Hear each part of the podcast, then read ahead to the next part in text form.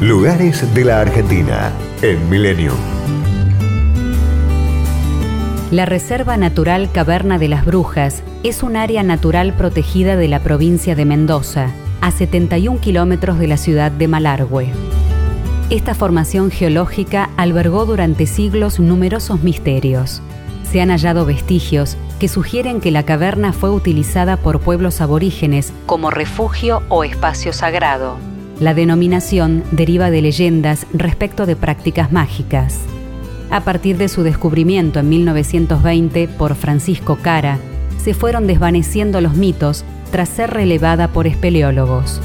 Se trata de un área que incluye una extensa caverna de piedra caliza desarrollada en varias galerías. Esta roca, formada hace 200 millones de años, cuando la zona era fondo marino, emergió de las profundidades con el levantamiento de la cordillera de los Andes. La erosión hídrica fue la responsable de su creación.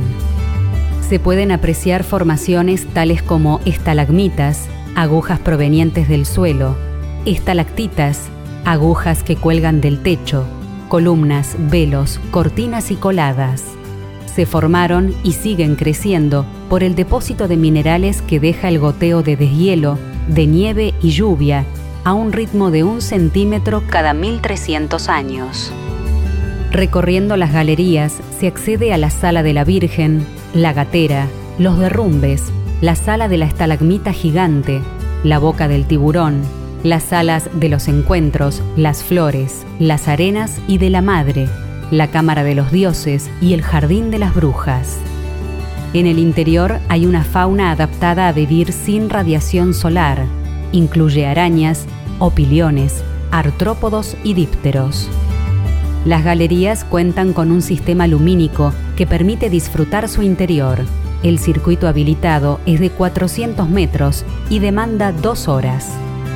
La caverna de las brujas permite adentrarse en las entrañas de la Tierra y comprobar la acción del paso del tiempo. Destinos, culturas y valores.